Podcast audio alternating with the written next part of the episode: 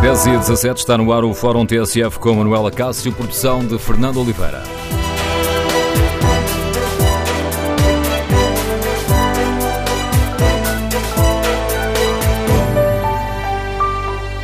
Bom dia, no Fórum TSF de hoje queremos eh, ouvir a opinião dos nossos ouvintes, queremos ouvir a sua opinião sobre o momento político que o país está a atravessar. O Primeiro-Ministro fez bem em pedir desculpa e em mudar o tom do discurso depois das críticas uh, feitas pelo Presidente da República. O número de telefone do Fórum é o 808-202-173. 808-202-173. Queremos ouvir a sua opinião. A coabitação entre o Presidente da República e o Primeiro-Ministro entrou numa nova fase? E o que espera dos principais protagonistas políticos perante os desafios que o país atravessa? Número de telefone do Fórum 808-202-173. 808-202-173. 173. Para participar no debate online, pode escrever a sua opinião no Facebook da TSF ou na página da TSF na internet. E em tsf.pt perguntamos ainda aos nossos ouvintes, no inquérito que fazemos, se a cooperação entre Marcelo e Costa entrou numa nova fase. 78% dos ouvintes que já responderam consideram que sim. Queremos ouvir a sua opinião. Para já, vamos conhecer a opinião do diretor do Diário Notícias, o Paulo Baldaia, que é também o comentador TSF de Política Nacional. Bom dia, Paulo. Hoje, Bom dia, Manel conheço em parte a tua opinião, porque o artigo que escreveste no Diário Notícias, onde começas a dizer que Marcelo dobrou Costa. Eh, parece-me evidente. O Presidente da República teve uma, eh, uma intervenção que foi, que se seguiu, é importante recordar isso, uma intervenção. O Presidente resolveu esperar primeiro para ouvir uh, António Costa, uh, desde o início que previu falar apenas depois do Primeiro-Ministro, uh, evidentemente para esperar, para ver o que é que o Primeiro-Ministro, conclusões a que o Primeiro-Ministro ia tirar, ouviu, não gostou do que ouviu e fez uma intervenção que foi bastante dura eh, para o Governo. Nesta matéria, eh, não é eh, para o todo da relação do Presidente da República com o Governo e com o Primeiro-Ministro, é sobre esta matéria de Pedrógão que o Presidente falou e é, portanto, sobre esta matéria que houve claramente uma visão altamente contraditória entre aquilo que pensava o Presidente da República e o que pensava o, o Primeiro-Ministro. E uh, o Presidente da República, com grandes níveis de popularidade, que fez uma intervenção eh, fortíssima, eh, porque é feita a dois níveis. Primeiro, mais sentimental, falando eh, para o país, e depois mais pragmática e política, falando diretamente para o governo e para a maioria que sustenta o governo no, no Parlamento, porque os recados não foram apenas para o governo, foram também para uh, o PCP e para o Bloco de Esquerda, uh, para que clarifique a sua posição nesta e noutras matérias em relação relação ao apoio que o governo precisa de ter para fazer as reformas. Desse ponto de vista, olhando para as respostas que o governo acabou por dar, a começar pela demissão da ministra que eh, teimava em não acontecer, eh, o Presidente da República dobrou totalmente essa teimosia do Primeiro-Ministro em olhar para o caso de Pedrógão e para o caso dos incêndios como um todo, porque o fim de semana foi igualmente terrível, eh, e teve que fazer tudo aquilo que o Presidente da República pediu, eu diria mais no tom em que foi feito, e exigiu que o governo fizesse. Não sabemos se o Primeiro-Ministro ou se o Partido Socialista hoje realizasse um novo focus group, eh, como fez depois do incêndio de Pedrógão, se chegaria à mesma conclusão, que era que o Primeiro-Ministro, a imagem do Primeiro-Ministro não foi afetada, mas eh, parece que o pedido de desculpas eh, feito ontem pode ajudar a uma reconciliação com aquela parte dos portugueses que está desiludida com o Primeiro-Ministro? Pelo pedido de desculpa, não. E já explico porquê. Mas deixa-me dizer-te que não foi apenas o foco do grupo que o Partido Socialista tinha feito, que dizia que o Primeiro-Ministro não tinha sido afetado pela tragédia de Pedrógão, foram os resultados eleitorais. Eh, porque, de facto, aconteceu Pedrógão, houve a seguir eleições autárquicas, o Partido Socialista ganhou Pedrógão, ponto um, e dois, teve a maior vitória de sempre numas autárquicas. Eu julgo, aliás, que a má reação do Governo a esta segunda vaga de incêndios que fez vítimas uh, tinha a ver com uh, o acreditar que aquilo que aconteceu depois de Pedrógão, em termos de popularidade e em termos de votação, portanto, que se podia repetir.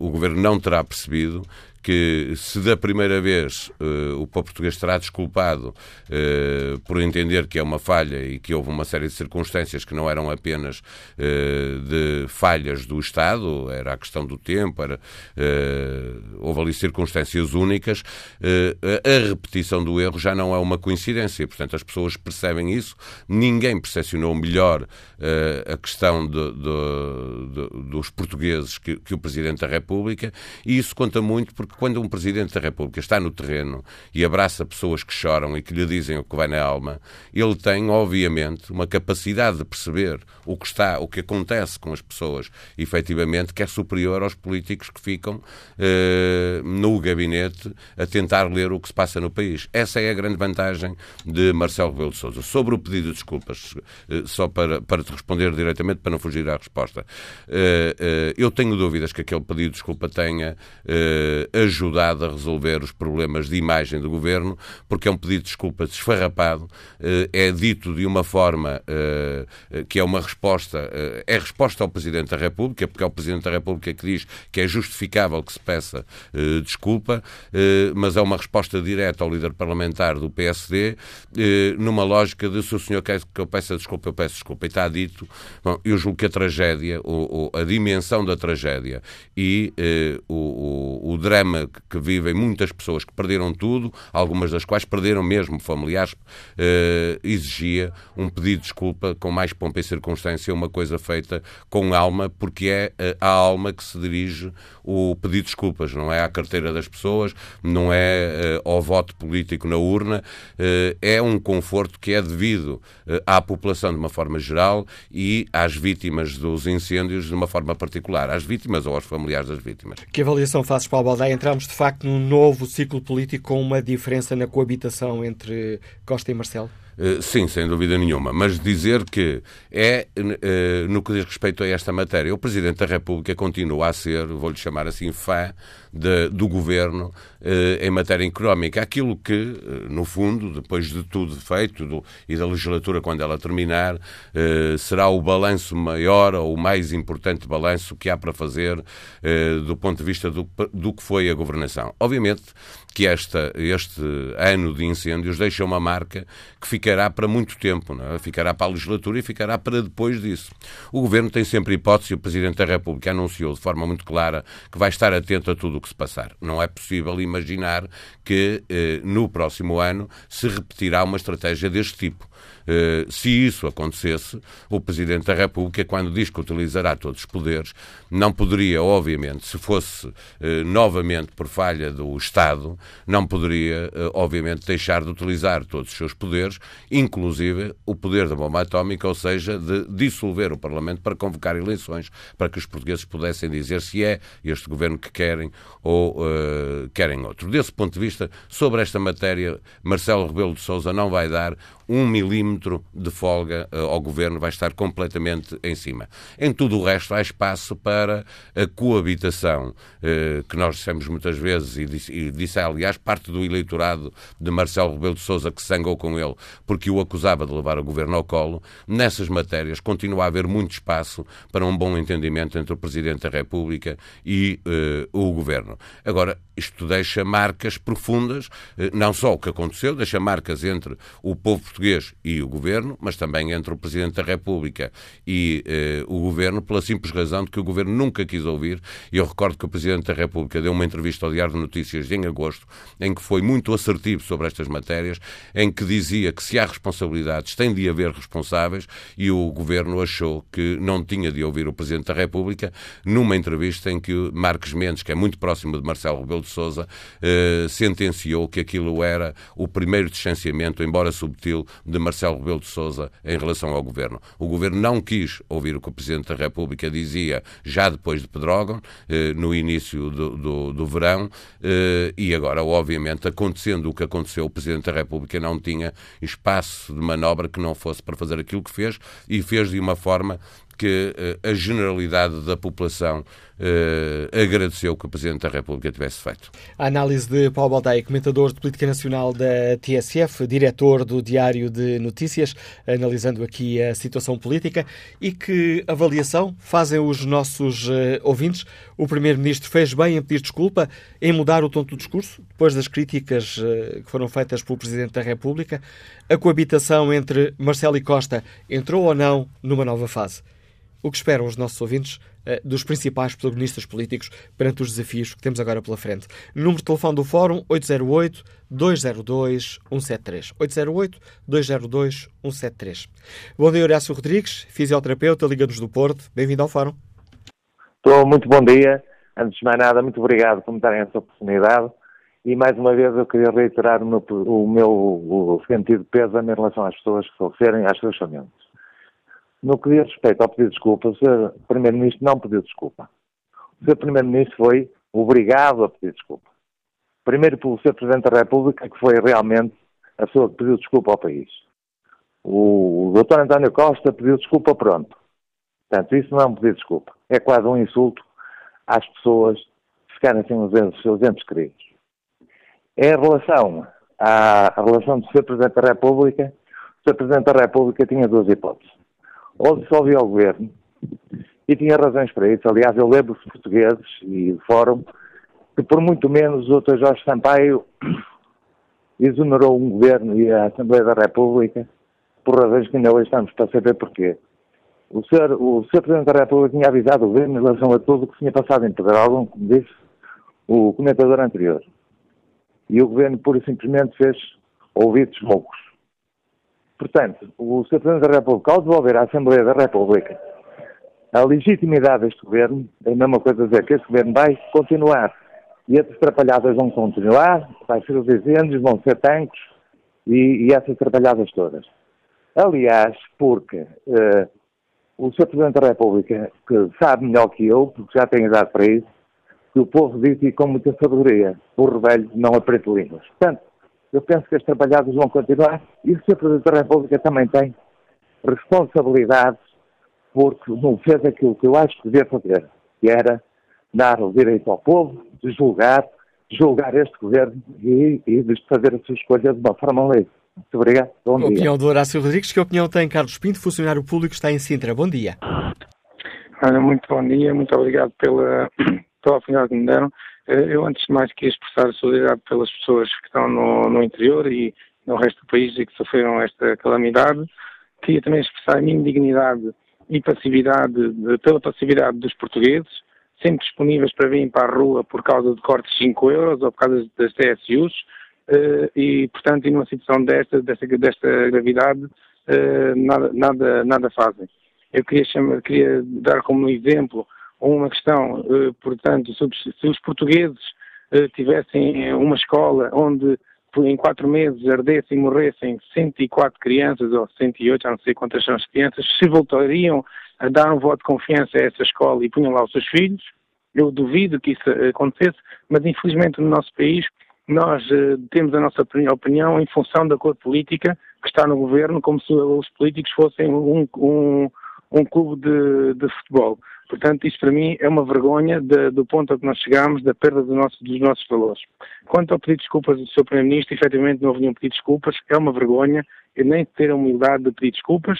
Depois, eh, também sobre a demissão da, da, Ministra, que já foi pedida há muito tempo, só, só, só acontecer depois do Presidente da República intervir.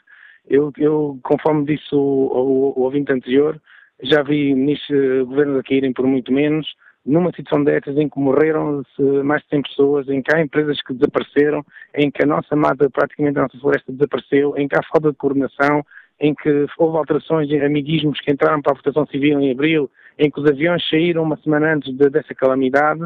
Portanto, eu não sei qual é a razão de, de, de se confiar no governo, então continuamos a, ter retórica, retórica política e estamos a ter opiniões em função daquilo que é, uh, daquilo que é a cor, uh, a cor, política. Só para terminar, devo dizer uma coisa, e é com tristeza porque eu cresci no, no, interior, mas devo dizer uma coisa. Às vezes apetece que Lisboa faça como a Catalunha, está a ver? Peça a independência e deixem Portugal em paz e a gente consegue levar o nosso país avante e, pá, fiquem com Lisboa porque acho que as pessoas de Lisboa, os, os magnatas de Lisboa, apenas conhecem o aeroporto e conhecem as, as, as capitais europeias e, e, ignoram completamente o nosso país. Muito obrigado a vocês. Obrigado, Carlos Pinto, pela sua participação. Engenheiro Civil Pedro Quaresma está no Porto. No Porto. Bem-vindo ao Fórum. Bom dia, Dr. Manuel Acácio. Uh, antes de mais, obrigado pela oportunidade e queria prestar aqui a minha solidariedade por, por esta calamidade, que, que, não é uma calamidade infelizmente nova, todos os anos passamos pelo mesmo. Uh, respondendo à sua pergunta, ou às suas perguntas, uh, relativamente ao pedido de desculpas do seu Primeiro-Ministro, acho que eu devia fazer, honestamente não nos serve muito, nem sequer de exemplo, eh, mas se calhar ele devia ser estendido a mais algumas personalidades que se encontravam no Parlamento, não é? Porque o problema que estamos a viver não é um problema de hoje.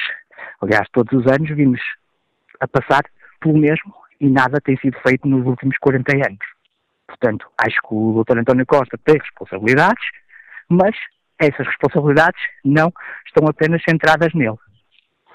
Relativamente à relação com o Presidente da República, eu penso que uh, ela foi afetada, sem dúvida. Acho que o discurso do Presidente da República foi duro. Acho que o Presidente da República estará muito mais atento, mas uh, não vejo muito mais do que isto. Acho que o Governo vai continuar a governar, não é? E o Presidente da República vai continuar a assumir as responsabilidades que tem que assumir. Não vejo uh, o Presidente da República utilizar a chamada bomba atómica para resolver nos próximos tempos algum conflito que venha a ter com o Governo.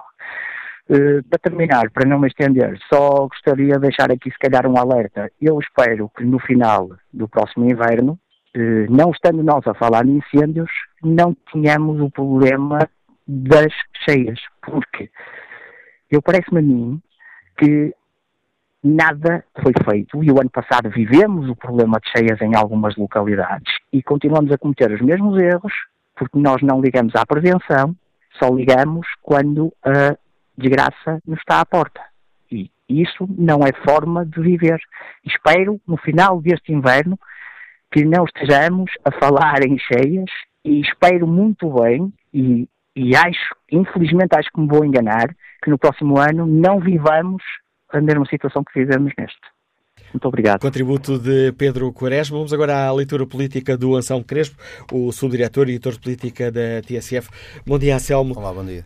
Uh, o Primeiro-Ministro cedeu ao Presidente da República? Em toda a linha, isso não há dúvida nenhuma. O estranho é eh, como é que o Primeiro-Ministro se deixou colocar nesta posição, como é que se deixou encurralar desta maneira uh, pelas circunstâncias uh, e é ainda mais estranho, uh, sabendo nós, o jeito que António Costa tem para fazer leitura política e, sobretudo, para sair de situações difíceis. Neste caso, é verdade que esta era uma situação demasiado difícil para se sair impune, para se sair sem mácula, mas a forma como António Costa geriu politicamente todo este processo, eh, não só depois de Pedrógão Grande, mas sobretudo depois a partir de domingo, quando acontece mais uma tragédia, é absolutamente inacreditável. A começar pela intervenção que faz na segunda-feira à noite ao país, pelo discurso que faz, quando toda a gente estava à espera que António Costa fosse uh, muito mais assertivo, muito mais objetivo naquilo que o governo uh, iria fazer. Já estava um Conselho de Ministros marcado para o próximo sábado.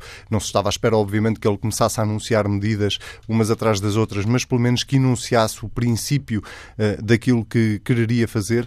António Costa teve uma intervenção uh, completamente vazia, sem anunciar rigorosamente nada de novo, sem deixar sequer uma mensagem às pessoas de tranquilidade ou de segurança, que é basicamente aquilo que falhou no meio disto tudo. Eh, nós temos um país que neste momento se sente muito inseguro quer quando há um incêndio, quer agora que passou, eh, felizmente, eh, esta fase mais dramática dos incêndios e começou a chover, mas estamos todos a olhar com medo do que pode vir aí a seguir às chamas. E, portanto, António Costa deixou colocar-se ou colocou-se a si próprio numa posição uh, muito complicada e uh, permitiu que depois fosse o Presidente da República. Eu acredito que Marcelo Rebelo de Sousa uh, não tenha tido aquele discurso ou não tenha feito aquele discurso de bom grado, mas permitiu que fosse Marcelo Rebelo de Sousa, o Presidente da República, dar uma espécie de caderno de encargos ao Governo e levantar a voz, digamos assim, para que António Costa o ouvisse e agisse com mais celeridade. A coabitação mudou? A coabitação mudou, mas eu acho que é esporádico. Eu não tenho a ideia de que daqui para a frente Marcelo Rebelo de Sousa e António Costa vão ter uma relação muito mais difícil. Acho que eles têm muito claro na cabeça deles as balizas que cada um tem que cumprir e não me parece que, eh, por um lado, o Presidente da República esteja minimamente interessado em criar eh, uma situação de instabilidade política, como também não me parece que António Costa esteja interessado em comprar eh, uma guerra atrás da outra com o Presidente da República não seria útil para ninguém, até porque as coisas até agora têm corrido uh, muito bem.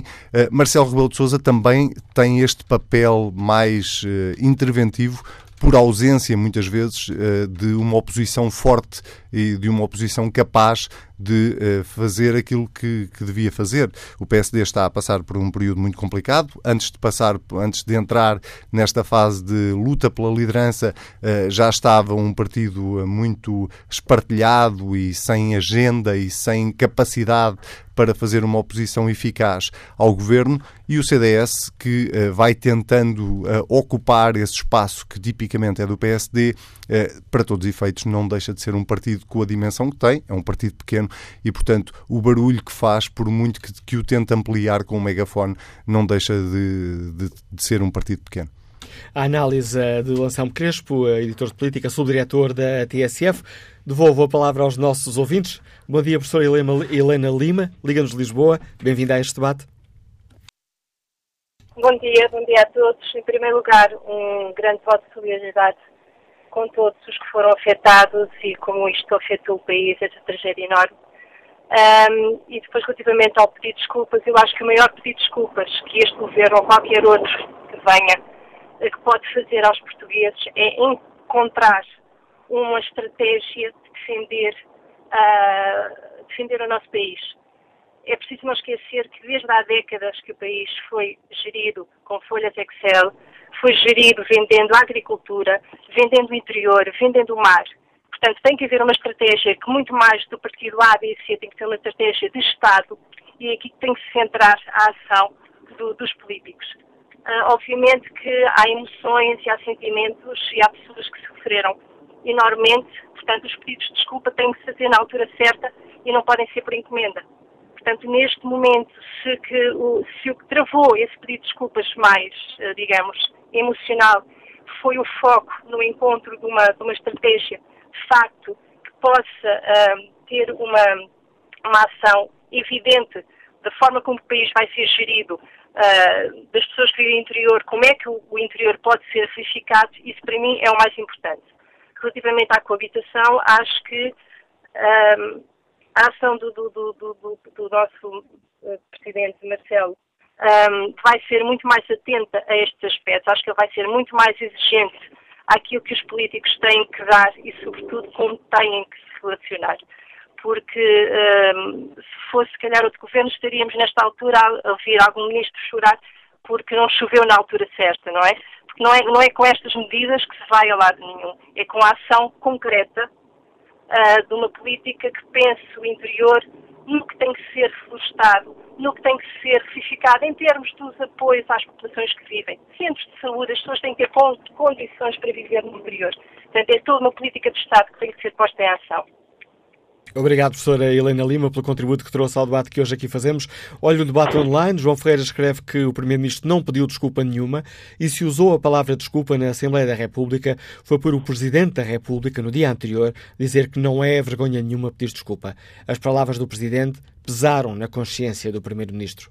Joaquim André Coelho contribui também para este debate com esta opinião. A um governante não se deve pedir que peça desculpas, mas sim responsabilidades e que tome medidas para alterar o que está mal. Já agora, uma pessoa que se atrasa uma hora a pagar o IVA é castigado com multa. A umas pessoas que incendeiam o país, matam mais de 100 pessoas, matam animais, destroem casas, empresas e carros, o que é que lhes acontece? Alguém sabe? Pergunta Joaquim André Coelho. Quanto ao inquérito que fazemos aos nossos ouvintes, a cooperação entre Marcelo e Costa entrou numa nova fase. 76% dos ouvintes que já responderam ao inquérito consideram que sim. Próximo convidado do Fórum TSF de hoje, o professor Miguel Paiares Maduro, professor universitário, eh, foi ministro adjunto de Desenvolvimento Regional. Bem-vindo a este debate, professor Miguel Paiares Maduro, olhando para a política portuguesa hum, a partir de Florença e por vezes a distância ajuda-nos a ter uma a olhar para as coisas com mais nitidez. Como é que olha para o atual momento político português? Eu acho que há uma mudança bastante importante que foi sinalizada no discurso do Presidente da República. No fundo, até agora tinha havido uma cooperação estratégica entre o Presidente da República e o Governo, mas eu penso que o Presidente da República teve consciência, a consciência que infelizmente o Primeiro-Ministro não teve, da gravidade do que se passou. E nesse contexto tornou claro que, do ponto de vista dele, a confiança que ele tinha no Governo desapareceu e foi por isso que a colocou nas mãos da, da própria Assembleia da República. E parece-lhe que, de facto, a cooperação uh, vai mudar? Eu, eu acho que o Presidente da República tornou claro um aspecto, vamos ver até que ponto é que isso será consequente. Uh, que a gravidade do que se tinha passado tem de ter com correspondência ao nível do grau de responsabilidade política. E é isso que eu acho que não aconteceu até agora.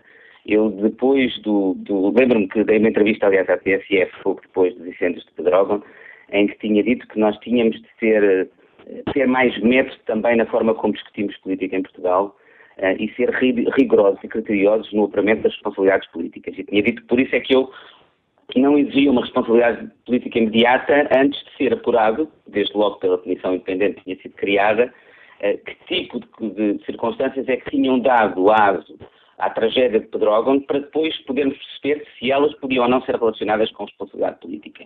O primeiro ponto importante é que o próprio relatório da Comissão Independente torna claro que uh, as mudanças que ocorreram na, na, na proteção civil têm uma relação direta com a dimensão da tragédia que ocorreu com os fogos em Portugal uh, este ano. E isso tem de ter responsabilidade política que pode não esgotar-se apenas na, na Ministra da Administração Interna, porque nós não sabemos sequer quem é que foi responsável por essas mudanças e por essas escolhas. O que eu não, não nem sequer esperava, e aconteceu, foi que depois dessa tra tra tragédia, o governo não fizesse tudo para evitar a sua repetição. A, a repetição dessa eh, enorme tragédia que nós tivemos no último fim de semana é que é para mim única na nossa história democrática. E é por isso que eu acho que a única forma de responsabilização política adequada face à gravidade do que aconteceu, em que não apenas não se tiraram lições em quatro meses, mas pelo contrário, estava-se pior preparado, com menos meios, menos preparação, sem qualquer mudança na proteção civil. Isso exige, do meu ponto de vista, uma responsabilização de todo o governo e, desde logo, do, do Primeiro-Ministro. O que eu acho que é importante, eh, e acho que o Presidente da República, no fundo, deixou essa oportunidade sobre a mesa, é para não, para não entrarmos numa discussão também sobre o aproveitamento político desta, desta questão, diferenciar aquilo que é a maioria do governo e a maioria que apoia o governo do próprio governo. Eu acho que a gravidade do que aconteceu exige uma responsabilização política do próprio primeiro-ministro. Mas acho que isso não implica necessariamente uma mudança da maioria política no governo, que, que apoia o governo. Portanto, temos de ter um outro governo com o apoio da mesma maioria política para não termos um problema de instabilidade política e aquilo que é uma responsabilização que me parece que tem de ocorrer face à gravidade do que aconteceu, não ter como consequência também uma crise política e de instabilidade em Portugal. Considera que, como disse a Assunção Cristas, aliás, Pedro Passos Coelho ontem, Costas não, eh, Costa não merece uma segunda oportunidade? Parece-me claro. Eu, eu, eu, acho inconcebível que um país possa ter uma outra tra tragédia das mesmas dimensões. Já era extraordinariamente grave o que aconteceu em Pedrógão. Que depois, quatro meses mais tarde, tivesse uma repetição disto. É, é o único, eu não conheço sequer praticamente um, um caso em que isso acontecesse. E, e acho que isso tem que ter correspondência uh, ao, ao, nível político e não vi isso acontecer até agora. António Costa é um político pragmático, muitas vezes uh, escutámos dizer que é um dos mais hábeis políticos uh, portugueses. Um, o desempenho que ontem ele teve no Parlamento, com um tom de discurso muito diferente, com o pedido de desculpas, quando foi questionado sobre isso, por, sobre o líder parlamentar do PSD, parece-lhe que Costa, permita-me aqui a expressão e os nossos ouvintes com todas, com todas as aspas, mas aprendeu a lição e aprendeu que era preciso mudar de discurso? Sabe que o problema de um político que assenta a sua credibilidade e a sua autoridade, sobretudo na percepção de ser, de ter grande habilidade política, é que numa circunstância como esta, a leitura que fazemos do que aconteceu ontem, do próprio pedido de desculpas, é que ele não é feito com convicção, é feito apenas por razões de própria habilidade e estratégia política. Esse é o problema de um político que se define e cuja sua identidade é, é essa. E, portanto, a leitura que, que, nós vamos fazer, e que acho que em geral os portugueses vão fazer que se passou, é que é, é, o Primeiro-Ministro disse tudo aquilo que disse, que eram as palavras que já deviam ter dito antes, antes e, não, e não disse, e vamos ver agora o que é que vai fazer, mas que o faz apenas por razões de estratégia política. E eu acho, e tenho enfatizado muito isso em Portugal, aí é uma reflexão mais profunda que nós temos de fazer como país, é que nós precisamente valorizamos muito na política a estratégia política, a habilidade política e, pro, e pouca qualidade das políticas públicas. Se nós virmos e lermos, por exemplo, o relatório da Comissão Independente, o que é extraordinariamente importante aí é notar que as três coisas que são consideradas como principais, explicando problema, os problemas que nós temos no combate aos fogos, estão a montante das próprias decisões políticas, que é a falta de métodos, no fundo, a, a, a, falta de um modelo de governação adequado, a integridade das instituições, a proteção dessas instituições da influência política e a falta de capacitação dos nossos recursos humanos. Ora, sobre isso, nós discutimos pouquíssimo quando discutimos política em Portugal e é sobre isso que nós temos de passar a discutir mais. Professor Miguel Paz Maduro, obrigado por ter aceitado o convite da TSF para nos ajudar a refletir sobre o momento político que atravessamos. Aproximo muito rapidamente eh, do fim da primeira parte do Fórum TSF. Hoje temos ainda alguns minutos. Vamos tentar dar uh, ainda voz a alguns dos ouvintes que estão já em linha. Começo por chamar o João Moraes, comercial, que está na Ericeira. Bom dia. Bom dia, bom dia, bom dia a todos. Hum, eu, a frase não é minha, porque as, as desculpas não se pedem, evitam-se. E na componente da questão que colocam politicamente, eu gostava de dizer que António Costa está a fazer o que lhe é possível. Esta relação com o Presidente da República hum, penso que não vai, não vai criar grandes máscaras, grandes dificuldades em termos de futuro. A moção de censura também está dentro da Constituição e a leitura que eu faço é que o PS acaba por sair até fortalecido desta situação. Agora, eu tenho alguma dificuldade como cidadão colocar esta questão politicamente. Este, este tema é um tema humano. São 4 mil hectares que, que arderam. São mais de 100 pessoas que morreram. É, hum, portugueses como nós que estão neste momento a viver ou sobreviver sem casas, sem alimentação, sem os seus animais, sem os seus haveres, sem futuro. Hum, sei que não é, há aproveitamentos e também devo de confessar, até porque acabei de ouvir o, o, o, professor, um, o que é fácil de análise é que é pobre. É pobre os políticos que temos, é pobre, pobríssima a oposição que se tem, e, e provavelmente seria importante aproveitar esta vicissitude de um país que merece muito mais de todos nós para mudar isto tudo. Mudar este paradigma. Chega! Chega! 80% do pinhal liria, nem sequer tem eucaliptos. Chega! As mortes que aconteceram, aconteceram há quatro meses, voltaram a acontecer no domingo. Chega! Eu vivi o fogo no Conselho de Mafra, em loco, e passou por cima da minha casa por duas vezes. De maneira que tive que sentir na pele, tive que sentir as dificuldades e o abandono ao qual eu estou para dar valor àquilo que só via nas, nos telejornais. Chega! Estamos de costas uns para os outros, estamos vazios de valores e estamos realmente entregues a medida de pessoas que não têm coração e não têm capacidade humana para fazer deste país um exemplo ao mundo, como outrora já foi. Este problema não é político, é humanitário. E é uma vergonha que esta gente que se cola ao poder não sinta nestas condições vergonha e necessidade de entregar o lugar aos mais novos. Porque eu tenho 57 anos quase. E a minha geração já deu o que tinha a dar. Os resultados estão aí. É bola, como diz o, o treinador do Sporting. Os resultados estão aí. É bola. Deixar isto às gerações vindouras, deixar isto às, às gerações mais novas, porque eles, eu acredito nessa gente e eles têm mais capacidade que nós. Está dito, desejo muita saúde para todos, mas o que se passa em Portugal atualmente é uma vergonha. Contributo de João Moraes, que nos liga da Ericeira para este fórum que hoje eh, fazemos. Estamos aqui a chegar muito rapidamente ao fim da primeira parte, tinha apenas aqui menos de um minuto. Aproveito por isso para uh, espreitar o debate online. Segundo Santos escreve, as desculpas não se pedem, evitam-se, as desculpas não dão vida, não reerguem casas, fábricas, etc. O que é preciso é a ação para repor todos os bens perdidos e chorar as vítimas mortais, tudo o resto são tretas. Lastimável o aproveitamento daqueles senhores do PSD e do CDS, com destaque para Cristas, que tudo faz e aproveita para mostrar que é melhor do que Portas e líder da oposição.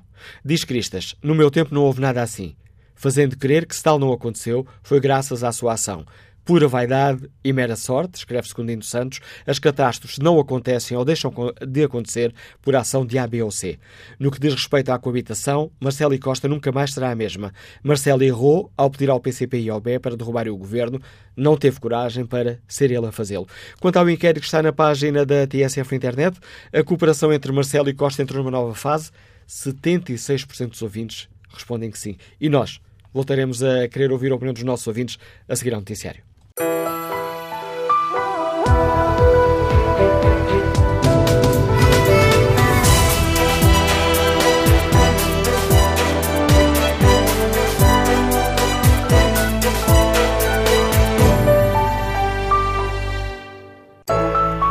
Fórum TSF, segunda parte, edição de Manuela Cássio com produção de Fernanda Oliveira.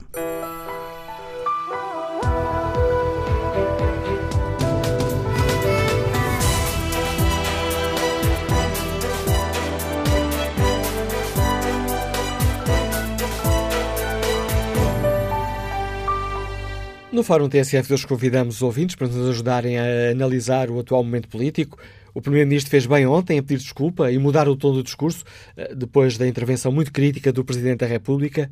E a coabitação entre Marcelo e Costa entrou ou não numa nova fase? Queremos ouvir a opinião dos nossos ouvintes. Aliás, esta última pergunta é que está no inquérito que fazemos na página da TSF na internet. Cooperação entre Marcelo e Costa entrou numa nova fase. 76% dos ouvintes respondem que sim. Vamos agora escutar a opinião do empresário Daniel Correia, que nos liga de São Martinho da Cortiça, que é Conselho de Arganil, não é, Daniel Correia? Sim, sim, bom dia. Uh, sim, é do Conselho de Arganil. Nós este fim de semana estivemos também uh, no flagelo dos incêndios, corremos aqui uh, atrás do prejuízo, ainda hoje estamos a correr atrás desse prejuízo. Pronto, está uma fase muito complicada de, de se ultrapassar. A minha participação hoje eh, passa-se pelo, pelo tema e não só, mas também dar um pouco a voz daquilo que se passa aqui no interior do país. Uh, uma vez que não é fácil neste momento estarmos a ultrapassar o último flagelo, mas também o dia a dia na sua normalidade. Porque era num período normal da vida que tem acontecido nos últimos anos, com os sucessivos governos, sentimos completamente esquecidos desde há muitos anos. E hoje o preço que o país está a pagar nesta zona é justamente isto. É, é o facto de nós estarmos completamente abandonados, entregues à nossa sorte. Aqui eh, reflete um pouco o que é o, o, o desinvestimento que tem ocorrido nos últimos anos e já há alguns anos, desde que me lembro de ser gente, praticamente de não haver investimento público para fixação de jovens, para também criar oportunidades, que é aquilo que muitas das vezes nós também nos queixamos e pouco, pouco ou nada somos, somos reconhecidos nessa, nesse, nesse, nesse âmbito. E ao fim e ao cabo, pronto, pagámos um preço por isso neste último fim de semana, que vamos andar aqui a recuperar mais 10 anos, à espera de ter um pau verde novamente para poder ter valor económico. E, e é com muita tristeza que hoje estou a participar neste fórum, dizendo que as desculpas que o Sr. Primeiro-Ministro enviou ou que quis transmitir ao país, para nós, são pouco significantes, porque uma vez que não são dadas e não sentimos isto que sejam dadas de uma forma sentida, uh, sentimos que também não tem noção da realidade como se vive no interior do país hoje, não tem noção do que é uh, viver um mundo longe de tudo e quase de todos, um, mas sentir que também alguém na segunda-feira à noite nos deu a voz. E essa voz foi o Sr. Presidente da República. Há quatro meses atrás foram 64 vítimas de droga e hoje são as 44 vítimas de, do interior do país. E não só. Mas nesta situação que nós já vivemos atualmente, eu só peço a todos os portugueses e a, a todos que nos compreendem o que é que estamos a ultrapassar neste momento. Um, vamos ter força para conseguir ultrapassar isto, mas é preciso também que se recordem que no interior do país há gente, há pessoas a precisar, é preciso investimento público, é preciso uma atenção redobrada sobre todo aquilo que nós achamos ser o mundo moderno. Porque nós somos modernos, aqui somos a terceira geração de Portugal, ou o terceiro mundo de, Portugal. Um, é verdadeiramente aquilo que nós neste momento nos sentimos. Abandonados, entregues à nossa sorte, entregues um pouco àquilo que é a capacidade de resistência de viver uh, o dia a dia. Enfim, mais palavras não poderei expressar aquilo que realmente hoje eu e entre outros muitos concidadãos aqui da minha terra provavelmente se interessam. E era só o que eu queria deixar. Obrigado por partilhar uh, connosco essas uh, palavras, Daniel Correia. Olha o debate online. Sérgio Machado escreve que numa altura em que o governo estava a ter sucesso, penso que é muito estranho o que se está a passar. Com o passar do tempo, seremos melhor esclarecidos. Gonçalo Santos deixa-nos esta opinião. Não precisamos de uma bomba atómica, porque já tivemos os incêndios. Precisamos é que os políticos deixem de brincar à política e se apliquem a trabalhar em conjunto para apoiarem as empresas que perderam instalações, apoiar as famílias que perderam casas e recuperar os recursos que perdemos. Vamos agora à leitura política do, uh, dire do diretor executivo do Jornal de Notícias. Dia, Domingos Andrade. Bem-vindo ao Fórum uh, TSF. Parece que dia, as coisas mudaram na política? Marcelo virou o tabuleiro? O que parece absolutamente claro é que, eh, entre o governo e o país, Marcelo Rebelo Sousa claramente escolheu o país. Eh, nós não nos podemos esquecer que estamos a falar de um, de um professor e de um aluno. Eh, foram-no e, de algum modo, Marcelo tem tido também esse papel, ao longo destes dois anos de coabitação, tem tido esse papel com António Costa. Eles conhecem-se muito bem. Marcelo foi ocupando o terreno do país, que é um terreno onde ele se sente bem, não há hipocrisia. Ele gosta de amar, ele já o disse, gosta de ser amado, diz que o povo o ama, e o poder dele, ele sabe, está aí, está na, na palavra, na influência, no magistério de influência que ele tem. Com esta crise, o poder dele sai reforçado. Quando se esperava que não saísse, recorda-te que eh, quando houve, a, na primeira noite da tragédia de Pedrógão, eh, Marcelo cometeu o erro de dizer que tinha sido feito tudo aquilo que era possível fazer.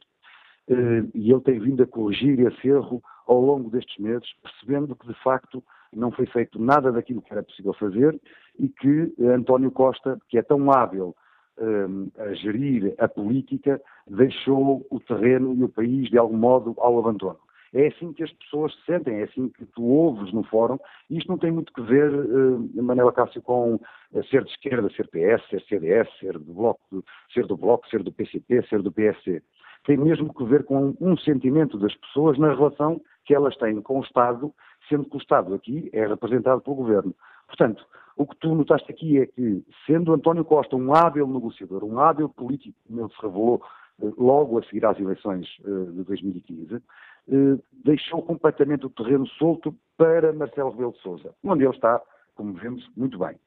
Agora, Marcelo não vai querer uma crise política, não o quis até agora. E aí também a dimensão de, do discurso dele, que é um discurso de humildade, eh, do discurso dele ao país. É porque Marcelo, de facto, eh, arriscou tudo naquela noite. Arriscou, por exemplo, António Costa disse muito bem, se o Presidente da República entende que eu não tenho condições, e então eh, eu, eu, vamos a eleições e eu abandono o governo. É um risco muito grande numa altura em que Marcelo não quer de todo uma crise política. O país, do ponto de vista económico, corre bem. Marcelo tem boas relações institucionais e aparentemente pessoais com António Costa. E, e, portanto, tem um partido, que é o PSD, o maior partido da oposição, em convulsão.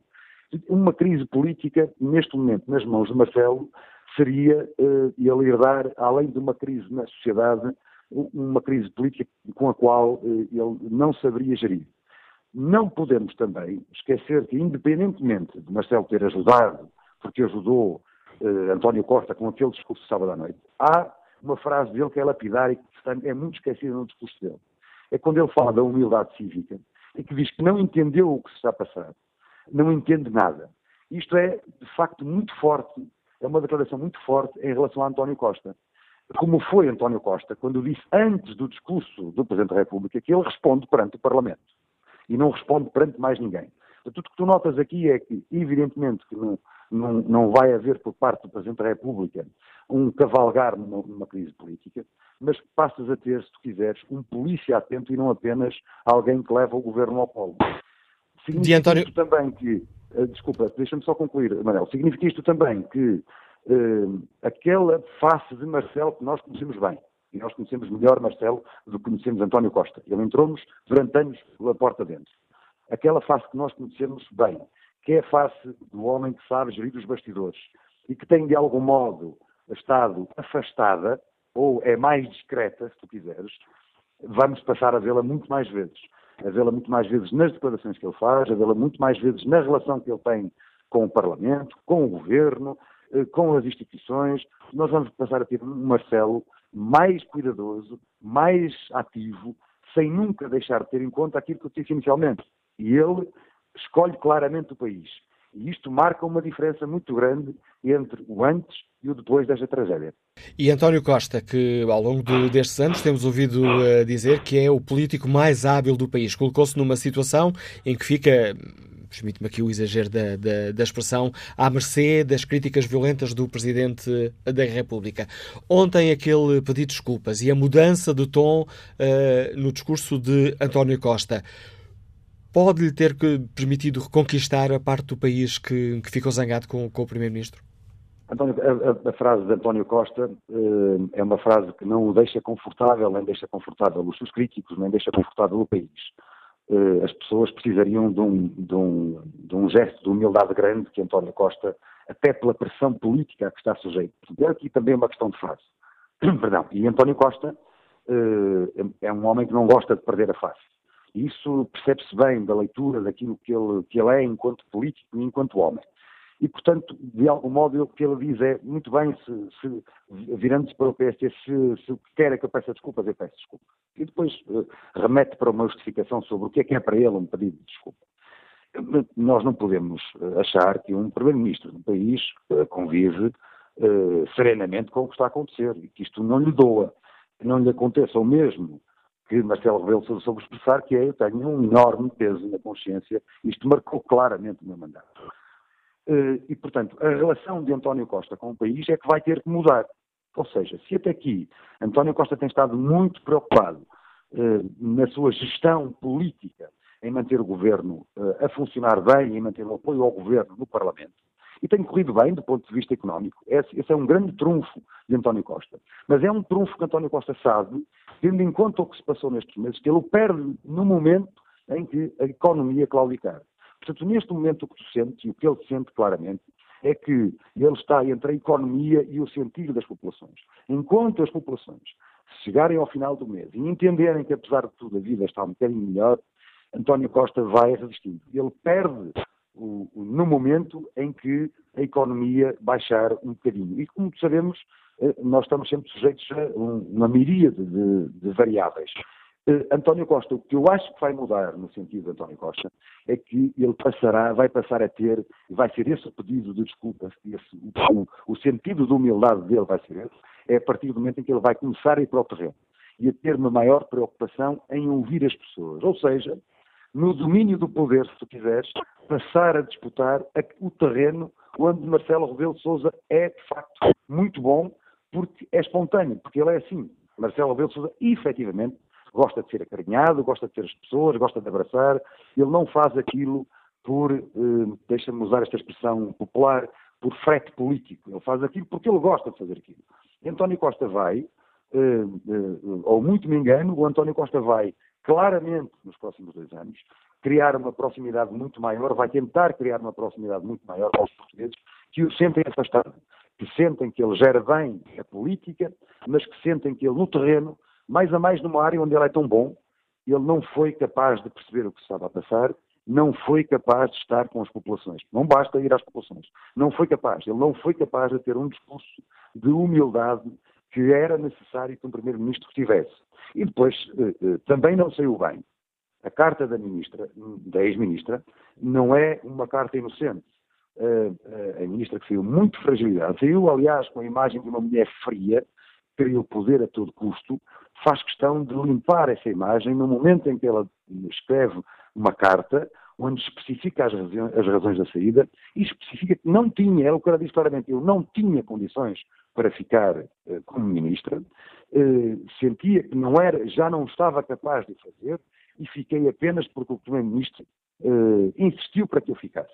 E, portanto, também é, tu deixaste de ter o foco, foste deixando de ter nestes dias o foco da discussão, como, já, como já conversamos na, na semana passada, logo que saiu o, o, o, relatório da Comissão Técnica Independente, conversamos sobre isso, Manel, no fórum. O foco deixou de estar na ministra e passou a estar no primeiro-ministro. E o que fez o Presidente da República foi mais longe ainda. É que com o foco no PCP e no Bloco de Esquerda, confrontando-os também a eles com a sua relação com o país. E nisto, se há alguém que sai claramente a ganhar, é Marcelo Rebelo de Sousa. O que é preciso perceber é que lições é que o Primeiro-Ministro vai tirar daqui em diante. No meu entendimento, o Primeiro-Ministro que vai tentar fazer é criar uma proximidade muito grande com as populações. Domingos Andrade, obrigado por nos ajudares a refletir sobre a situação que hoje aqui debatemos, a situação política que o país atravessa. Vamos, sem demoras, ao encontro de Paulo Silva, consultor, está em Vila do Conde. Bom dia. Muito bom dia. Uh, estava ligado, acima de tudo, uh, para dizer uh, algumas coisas que não estou a ver refletidas no nosso debate. E acho que alguns comentadores, e durante os debates que tenho ouvido, continuam sem perceber aquilo que o Presidente da República disse. Morreram pessoas. E passamos a maioria do tempo dos últimos debates, inclusive neste, a falar de estratégia e de jogos de monopólio que têm a ver com política, no qual o nosso Primeiro-Ministro parece que é bom. Mas não é isso sem causa.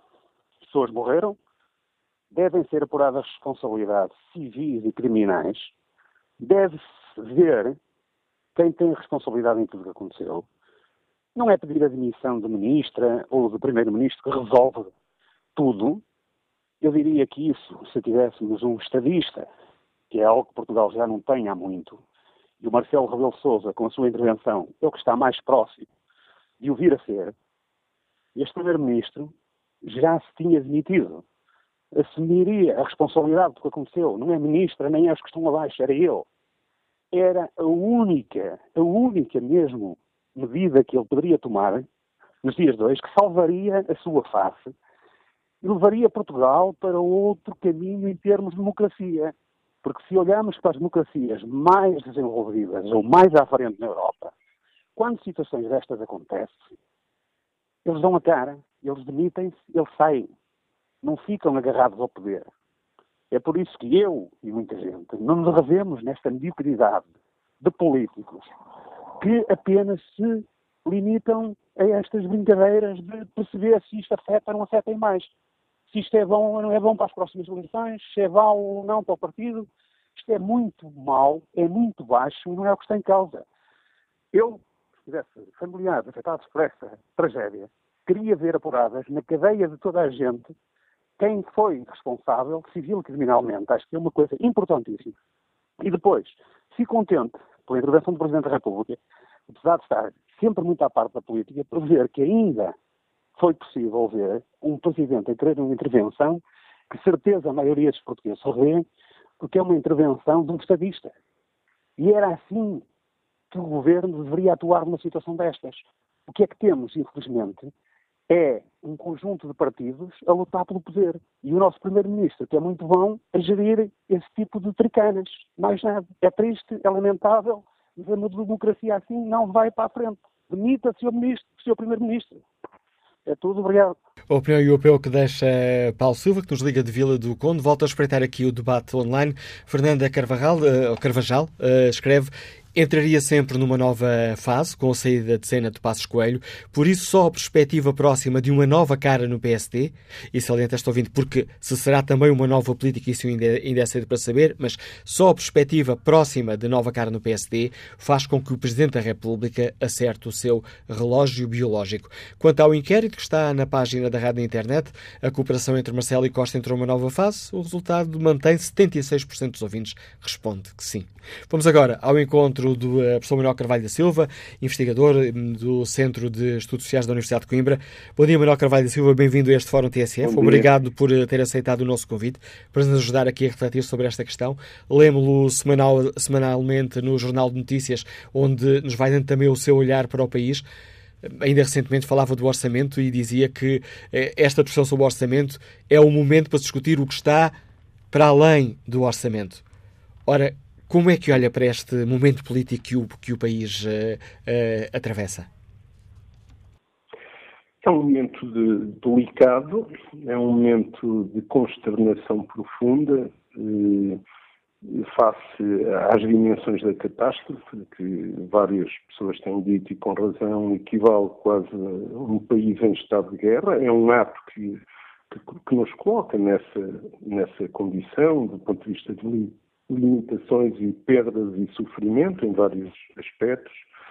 Eh, é, eh, contudo, uma situação que resulta de fatores diversos e que merecem muita ponderação e não julgamentos precipitados. E eu relevaria três ou quatro aspectos. Primeiro, o que são as causas? É preciso ir ver as, as causas. As causas são políticas adequadas durante décadas. Houve uma, uma centralidade, por exemplo, nós andamos décadas com, eh, com uma, uma focalidade sobre eh, PDMs, planos diretores municipais e e, e, construção de rotundas e algumas infraestruturas e outros aspectos que não tinham em conta a dimensão toda do país, não tinham em conta o nosso território, o conjunto das populações, como queremos evoluir e a criação de condições para o território ter vida em toda a sua extensão e ter vida que permita eh, às pessoas que vivem nas diversas regiões ter dignidade. Portanto, isto são políticas de décadas em que os partidos todos que estiveram no poder ao longo destas décadas têm responsabilidade. Há coisas que são heranças já do passado, outras são mais recentes, mas é isto.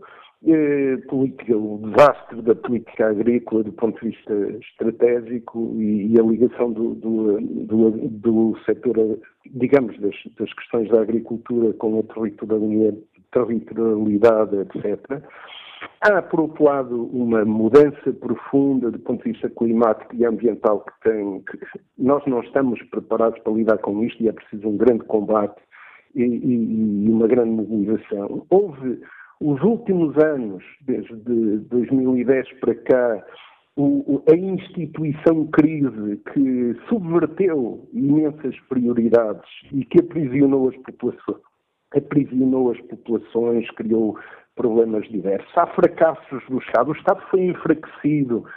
Em, em, o Estado está com falta de vitalidade.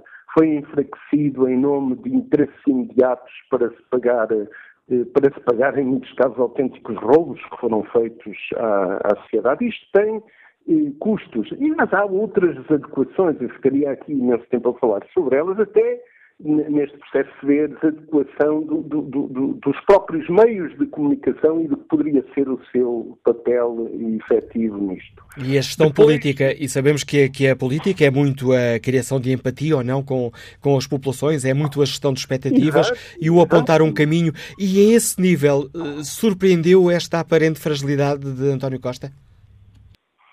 Eh, eu acho que o, o, governo teve fragilidades diversas acumuladas ao longo do tempo, embora Pedrógão é uma realidade local, foi um, um, acontecimento localizado que já expressou vários, várias dimensões de fragilidades e de, e de, e de, e de campos eh, de políticas que é preciso criar de novo mas esta catástrofe do fim de semana, do ponto de vista do, do alerta e de, e, do, e, e de nos colocar a observar todo o campo daquilo que são bloqueios ao desenvolvimento do país tem uma dimensão muito maior. Mas depois há que olharmos também os, o, a situação política que se está a viver e, e, os tempos e características dos tempos que estamos a viver. Nós vemos eh, formadores de opinião, pessoas convidadas a pronunciar sobre isto, incluindo jornalistas ou algum tipo de jornalistas, muitas vezes até com o atrevimento de falarem numa, num pressuposto de que eles é que interpretam as posições do povo, como se cada uma das nossas opiniões tivesse a validade da representação coletiva, quando é apenas um contributo, mas há julgamentos precipitados, coisas de mau gosto, sei lá, é muito tradicional eh, fazer-se uma observação sobre a governação 100 dias da governação. Quando chega ao ponto de, de, de e houve várias eh, expressões próximas desta que eu vou dizer, dizer 100 mortos depois a ministra admite, ou 100 mortos depois acontece isto ou acontece aquilo, isto é uma brincadeira de mau gosto que, que não tem sentido e é uma irresponsabilidade. Ou seja, há muitos julgamentos que nós ouvimos desde, de, desde mas agora em particular desde este fim de semana,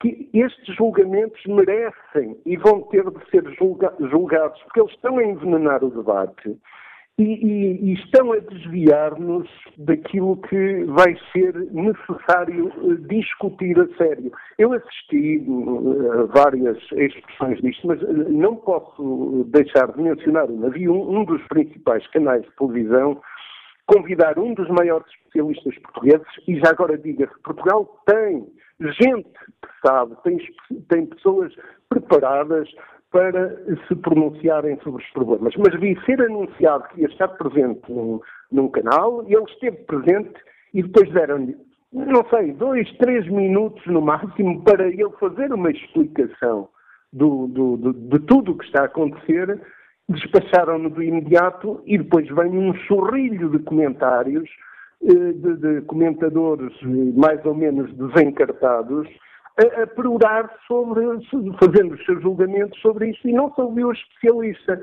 É evidente que também se há atrasos, se há desacertos acumulados em vários campos ao longo do tempo, é natural que haja gente mal preparada. A mim não me preocupa nada, e acho que é um desejo, até de, será um desejo comum, penso eu, que eh, quem não serve e quem não tem condições e está em funções, seja na proteção civil, seja noutras áreas, que neste processo seja afastado, ótimo, mas desse espaço a quem sabe e coloque-se eh, o debate sobre aquilo que são os temas concretos. O Governo esteve com insuficiências, com incapacidades de resposta inquestionáveis, mas, mas eu não sou defensor que o Governo, por exemplo, usasse a, a, tática do governo espanhol e entregasse tudo à responsabilidade do terrorismo. Não é assim. Há, há, há problemas que estão por trás disto. E, portanto, nós, nós vamos precisar de discutir seriamente.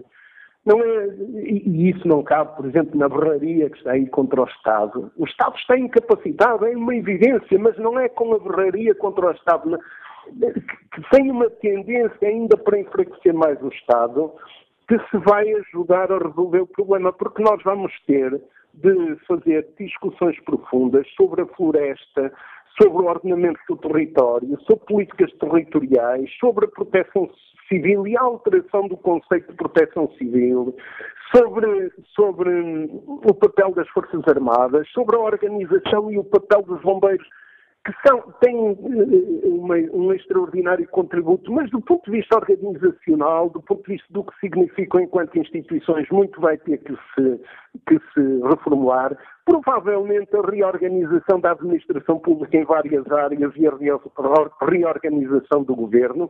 E nós vamos precisar de um debate de, de dizia eu, vamos precisar de ter aqui eh, uma capacidade do Estado de intervir, não é agora para nacionalizar tudo, mas é para intervir, porque, eh, incluindo no seio dos portugueses, é necessário uma compreensão, ajudar-nos a pensar e a analisar o que são todas estas alterações que estão para que nos possamos pronunciar com, com conhecimento e com sentido de responsabilidade que ajude à solução dos problemas.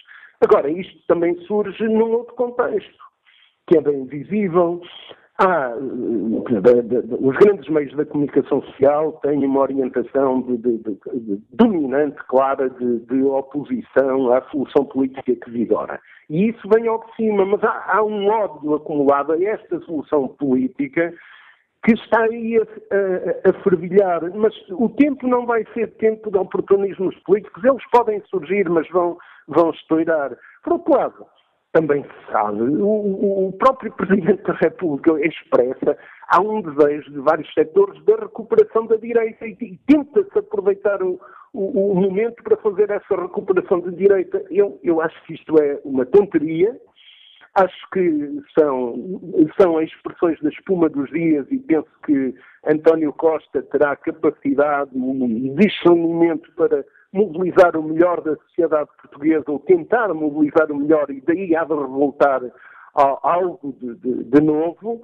E, e, e, penso que o país, ou melhor, os portugueses todos eh, devem voltar-se né, para uma análise profunda do que são as causas, que não, situar a responsabilidade disto na focagem apenas do governo, da atuação do, do governo, por, por, muitas insuficiências que, ela, que, que, o governo tenha tido, é evidente que é escamotear os problemas e é empurrar com a barriga para não se resolver nada. Não! Nós estamos perante um alerta e indicadores de uma profundidade que nos obrigam a mudar de agulha. E é preciso a mobilização dos portugueses todos para mudar de agulha, e, e nesse sentido espero que, que os julgadores de, de, de, ocasião sejam ultrapassados pelo bom senso e pelo sentido de responsabilidade dos portugueses todos. Professor Manuel Carvalho Silva, obrigado por nos ajudar a refletir sobre o momento político que atravessamos. A leitura e a análise uh, deste investigador do Centro de Estudos Sociais da Universidade de Coimbra. Sem mais demoras, vamos ao encontro Luís Espada, é funcionário público, liga-nos de Lisboa. Bom dia. Olá, muito bom dia. Uh, obrigado pela oportunidade que me estão a dar. Uh, eu não ouvi o fórum todo, mas subscrevo na íntegra, penso que era o vosso convidado António Pego.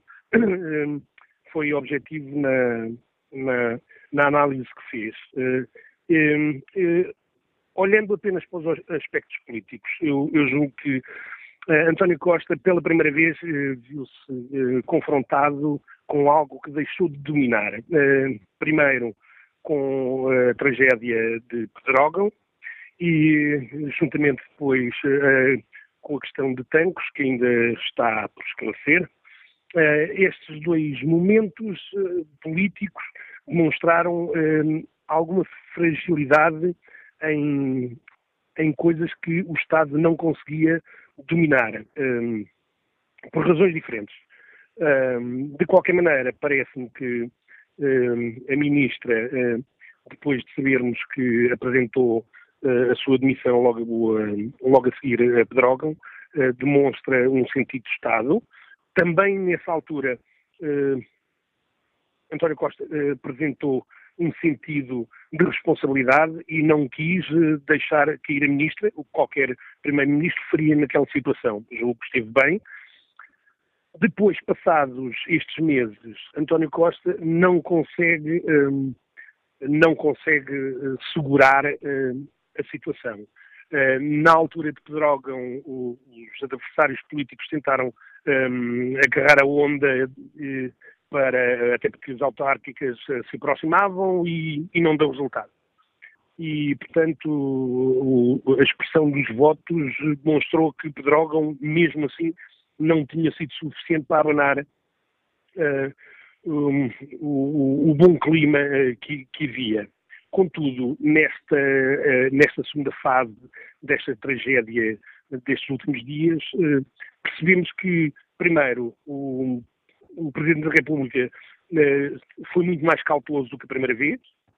Eh, e António Costa, uma vez que eh, já tinha dito que não demitia a Ministra e a própria tinha, enfim, feito o favor ao Primeiro-Ministro de dizer que não se demitia, o, Presidente da República teve de vir a terreiro fazer um pouco o escape da pressão que, que já existia, ou seja, para que próprio, o próprio Primeiro-Ministro não perdesse mais a cara, o Presidente da República vai fazer, na minha opinião, uma válvula de escape e de salvação um, para o Primeiro-Ministro. Um, considero, no entanto, que o pedido de desculpas de António Costa, que o ouvi, um, enfim, quase que o poderia considerar um pouco cínico, porque ninguém diz, se quiser, eu peço desculpas, pronto, eu peço desculpas parece que não foi sentido.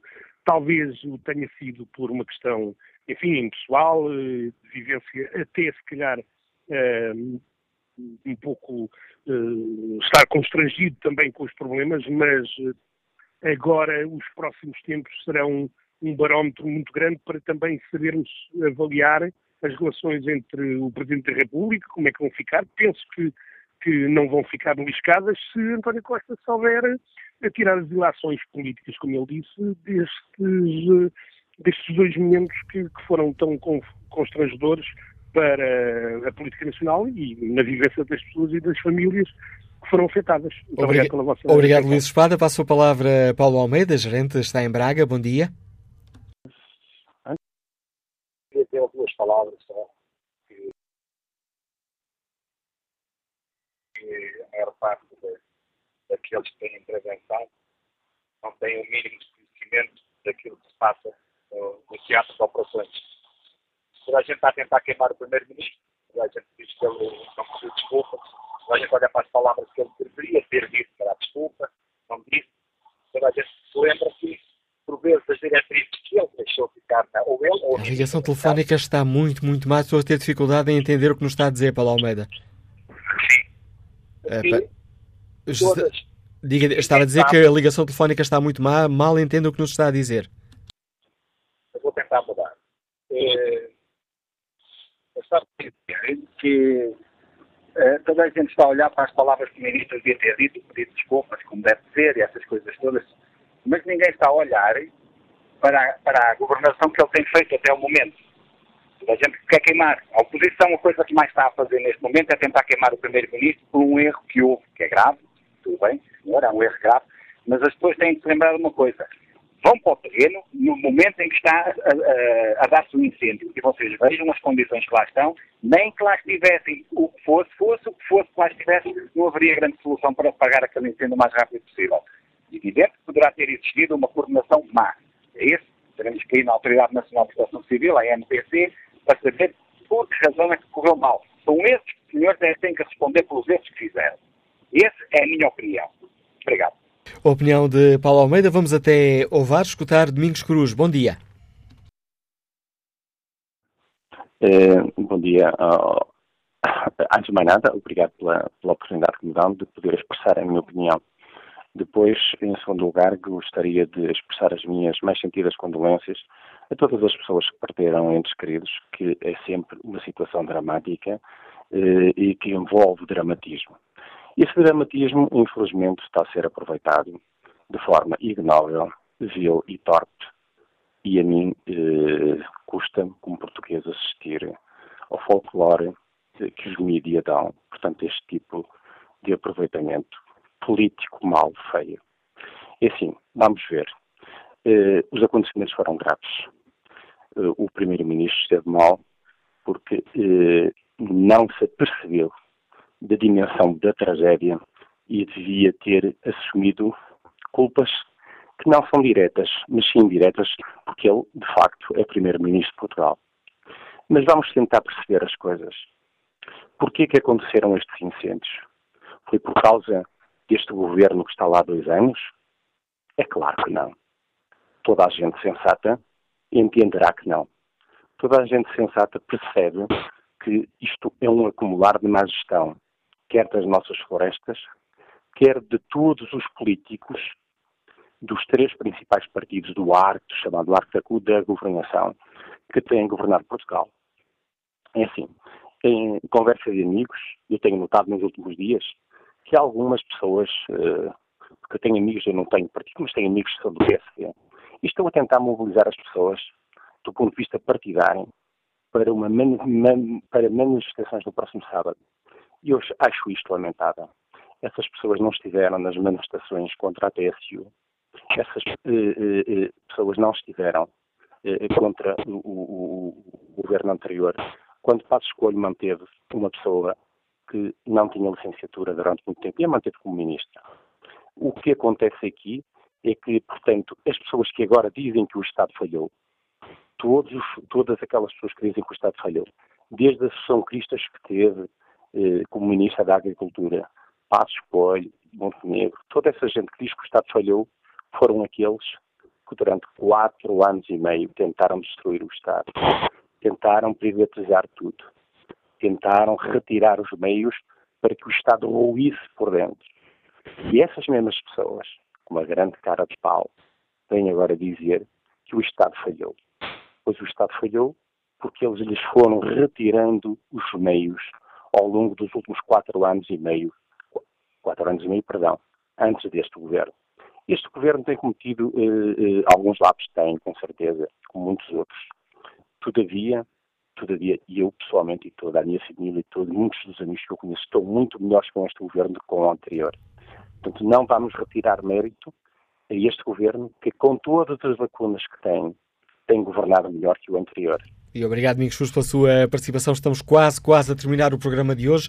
Eh, passo ainda a palavra a Luís Almeida, informático, está em Oeiras. Bom dia. Bom dia. Antes de mais, bom dia ao Fórum. Um, quero também apresentar as minhas condolências. Um, foi uma tragédia. Eu sou Santa Combadão. Um, passámos mal bocados. Nem sequer podia, estava tudo bloqueado. Uh, não podia defender nada. Eu acho que depois disto tudo eu conheci pessoas que morreram no incêndio. Um, acho que não devem aproveitar isto politicamente. Devemos parar para pensar o que, é está mal e temos que fugir. Acima de tudo, eu pergunto quem são os portugueses que estão dispostos a ir um, apresentar uma queixa-crime contra o Estado. Porque isto não tem a ver com o Presidente, uh, o Primeiro-Ministro, não tem a ver com o Ministro da Agricultura, com o Ministro da Agricultura, tem a ver com os últimos quatro, cinco Primeiros-Ministros, quatro, cinco uh, Ministros. Portanto, eu, eu, acho que se calhar temos que apresentar uma queixa-crime, porque o mal do português é que está tudo mal, queixamos, vamos ao fórum, falamos, vamos para o Facebook, falamos, mas ninguém faz nada. Se calhar está na altura de pensar, e o Presidente da República um, falou bem que é na altura da mudança, mas a mudança implica também começar a falar nas pessoas, as pessoas têm os, seus bens, começarem a limpar, são obrigados a limpar. Eu pergunto o que é que são centenas de militares, eu fui militar, o que é que centenas de militares estão a fazer? Porquê é que não foram ajudar? Porquê é que nós, em vez de estarmos a, a, a delegar coisas um, como o combate a incêndios em empresas, a, a lobbies de empresas, que não pomos a nossa aviação, que é a melhor do mundo, basicamente, não temos e-mails, obviamente, porque que nós não reforçamos e não pomos a combater esses incêndios, em vez de estarmos a pagar a lobbies de, de, de helicópteros e de aviões, e etc, etc. Não, são coisas que não interessam agora porque são vários, vários governos. Não, não vale a pena estarmos a, a avançar com isso. Eu pergunto, quem é que está disposto? Formem um grupo, eu vou, assino. Vamos apresentar uma queixa a sério. Vamos fazer com que mudem. Vamos obrigar as pessoas a limpar os terrenos. Porque que não, a Câmara não chega lá e diz, ah, o seu terreno não está limpo, tem um mês para fazer, caso contrário, não se preocupe, nós fazemos e apresentamos a conta. Caso contrário, nada acontece e daqui a um ano vamos, vão morrer mais 40 pessoas, vão, morrer, vão arder mais 500 mil hectares, não vão, não vão arder qualquer não hectares para arder. Um, e, e não se faz nada. Não aproveitem isto politicamente, é feio. É feio estarem a usar as pessoas que morreram. É feio. Obrigado, Luís Almeida. Peço desculpa por estar aqui a interromper já nesta uh, fase muito perto do fim do programa, mas tenho já um, há quase 15 minutos em linha Rogério Gomes, engenheiro eletrotécnico que está em Gaia e gostava ainda de lhe dar a palavra. Bom dia, Rogério Gomes. Peço-lhe uma grande, grande capacidade de síntese. Muito bom dia ao Fórum e Dr. Manuel Cássio. Desde já gostaria de dar meus votos de pesar a todos os familiares e ente queridos enfim, das vítimas eh, desta tragédia. Relativamente às perguntas, diz o Primeiro-Ministro fez bem pedir desculpa? Não pediu. Eu sinto-me enganado pelo seu Primeiro-Ministro. Sou daquelas pessoas que me sinto enganado pelo seu Primeiro-Ministro. Uh, mudar de tom de discurso depois da crítica do Presidente da República não me parece que mudou. Uh, aquilo não foi um pedido de desculpas, uh, foi até com uma certa arrogância. A coabitação entre Marcelo e Costa entrou numa nova fase, sinceramente, sim, claro, depois deste discurso do Presidente da República, é, é, claro que entrou numa nova fase.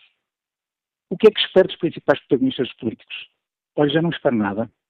Sinto-me revoltado, sinto-me principalmente enganado. Uh, sinceramente, uh, quando foi Pedrógão, enfim, ficamos todos assim um bocado na expectativa, não é? Embora o Sr. Presidente da República também, aliás, foi o primeiro a ligar o governo. Uh, depois veio tanques, uh, enfim, também se agora repetem essas coisas. Dizer aos portugueses que os portugueses têm que se habituar a estas coisas é de uma insensibilidade. Eu, eu sou sincero, eu já nem sei que palavras tem que ser síntese nisto. Já não sei que palavras é que posso usar. Eu estou enganado pelo senhor primeiro-ministro. Eu sou daquelas pessoas que se enganou. Pronto, reconheço, enganei-me. Uh, senhora ministra, também ele teve até o fim, diz que vai de férias depois de ter na mão 40 pessoas que morreram nesta tragédia. E é com a análise de Rogério Gomes. Chegamos ao fim deste Fórum TSF, onde analisámos o atual momento político do país.